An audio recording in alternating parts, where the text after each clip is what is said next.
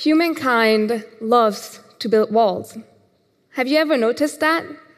We build walls for everything for shelter, for protection, for privacy. Over the past 70 years, the number of barriers between countries has doubled. Right now, there are more walls than at the end of the Second World War, more than during the Cold War. Growing up in Germany, the fall of the Berlin Wall always felt to me like the introduction of a new world, a world without barriers. But since the attacks of 9 11, the construction has experienced an extreme rise. Since then, the amount has doubled, with about 30 new structures that were planned or built. Walls and fences are often built with the intention of security security from another group of people, from crime, from illegal trades. But walls and fences only provide us with a feeling of security, which is different from real security. Even though they might make us feel safe, the structures themselves can't protect us. Instead, they do something else. They separate. They create an us and a them. They establish an enemy. Walls make us build a second wall in our head, a mental wall. And those mental walls slowly make us lose sight of all the things we have in common with the people on the other side. The other way around, mental walls can grow so strong that they encourage us to build, keep, or strengthen physical walls. Physical and mental walls are closely interlinked, and one almost always comes with the other. It's a constant cycle. Physical walls empower mental walls, and mental walls empower physical walls until at one point one part falls away and the cycle is disrupted. When the Berlin Wall was being built, it was hard to tell who the wall was facing because the people living around it identified as one. There was no us and them, there was no others. During the time of separation, both sides developed differently and formed individual identities all of a sudden there was an us and a them. A mental wall was built. And when the Berlin Wall fell again in 1989, this mental wall in the head of the people stayed. Eastern Germans had to be reintegrated into their own country. And even though they didn't have to move places, many, still today, feel like they've never fully arrived. Those remaining effects of the mental wall are also measurable. A study from the Freie Universität of Berlin in 2005 shows that even 15 years after the reunification, Germans still believe that cities on the other side of the former wall are further away than they really are. The interesting thing is that they found a link between political attitude and estimation of the distance. The more a participant was against the German reunification, the further away the estimated cities to be. It's the mental wall, which keeps cities on the other side far away. And the higher and stronger this mental wall, the more difficult they seem to be reached. I tried to repeat this study with a group of young Germans who grew up without the wall to see if these effects are still measurable nowadays. And the results show that this generation, my generation, is just kind of bad at geography in general, East and West.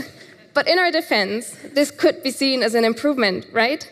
We never experienced the actual wall. This physical barrier was never able to make us build a mental wall in the first place. I would love to take this as a serious indication that there could be a future without a mental wall dividing Germany, but I think we have to face reality. This one wall could be disappearing, but in the meanwhile, a billion others are constructed. One global trend we are currently experiencing is the rise of gated communities. And in a way, gated communities can be seen the same exact way as countries, just on the small scale. Neighborhoods surrounded by walls and fences to protect citizens from other citizens. And the only difference is it's by choice. But the physical and mental effects on the people living inside and the people kept outside are the same, separating cities, neighborhoods, and even playgrounds. In the spring of last year, I worked on a design project in Brussels at two elementary schools where this was the case. Both the schools share an entrance and a schoolyard. Both schools teach in Dutch. But one school is mainly visited by Belgian children, and the other school by immigrant children. The schools are separated by walls and fences, leaving the children no point of interaction other than this fence on the schoolyard that separates them. When I started to work there, it made me sad to see children having to stand at a fence to talk to their friend on the other side. But what's even worse is that most of the children will never get the opportunity to even make a friend on the other side. School should be the place where children, all children, come together and learn. Learn from the teacher, but more importantly, learn from each other. And the more diversity, the more there is to learn. In fact, school might be the only time in our lives where establishing a contact, despite social differences, is even possible. Separating children during this time of their development will make integration extremely difficult, if not impossible. And yet, somehow, I seem to be the only one having a problem with this fence in Brussels. Most of the parents, teachers, and children stopped seeing or at least questioning the structure. It's just how it is. Nobody has ever seen it differently. And people are in favor of it. I once asked a boy if he would like to play with the other side, and he said no. Then I asked if he would play with them if the fence wasn't there, and he said probably. But then he quickly added that the fence should stay because the other side is mean and they never give back his ball. It's funny because I talked to children from both sides, and everyone told me that the other side is mean because they never give back the ball.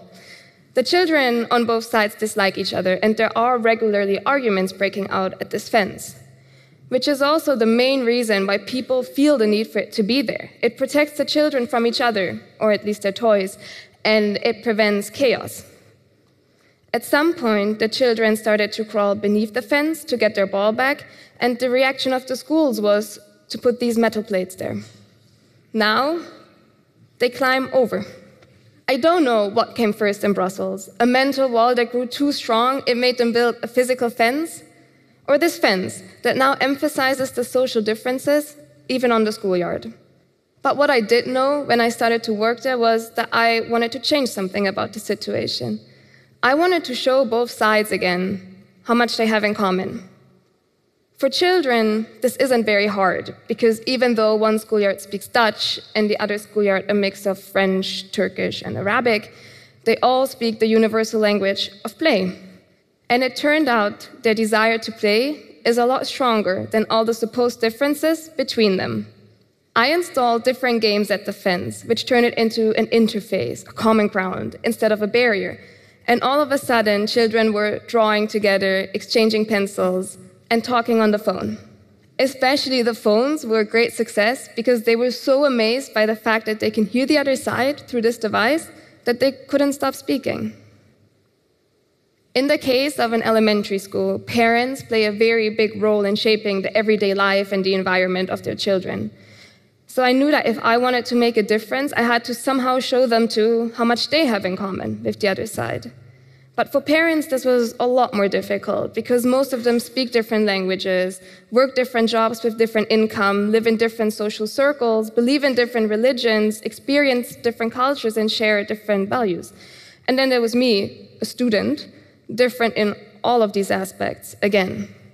So, how could I show them how much they have in common? I chose not to convince them myself, but by letting their own children do the talking. I designed a picture exhibition on the schoolyard showing them their children playing together through the fence. At the end of this exhibition, I asked people to write down their thoughts, ideas, and wishes on these big wooden boxes. And I labeled the boxes with, What do you think? A lot of people wrote yes on it. Yes, what? I never mentioned my opinion or an action that should follow, so which question were they answering with yes? When I asked, they said yes, the fence should go. Yes, we want to play with the other side. The pictures implied enough to answer a question that was never proposed. People were seeing the absurdity of the situation again and felt how unnecessary this fence is without me forcing an opinion on them. The exhibition showed the two sides their similarities for once. That day, there was no us and them, there was no others the mental wall started to crumble.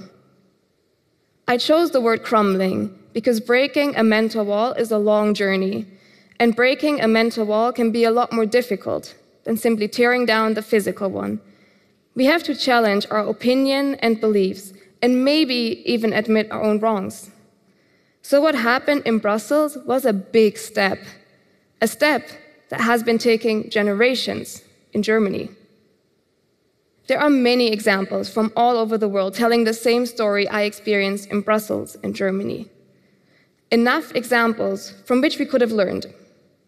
But still, we seek walls as solutions for problems that they cannot solve.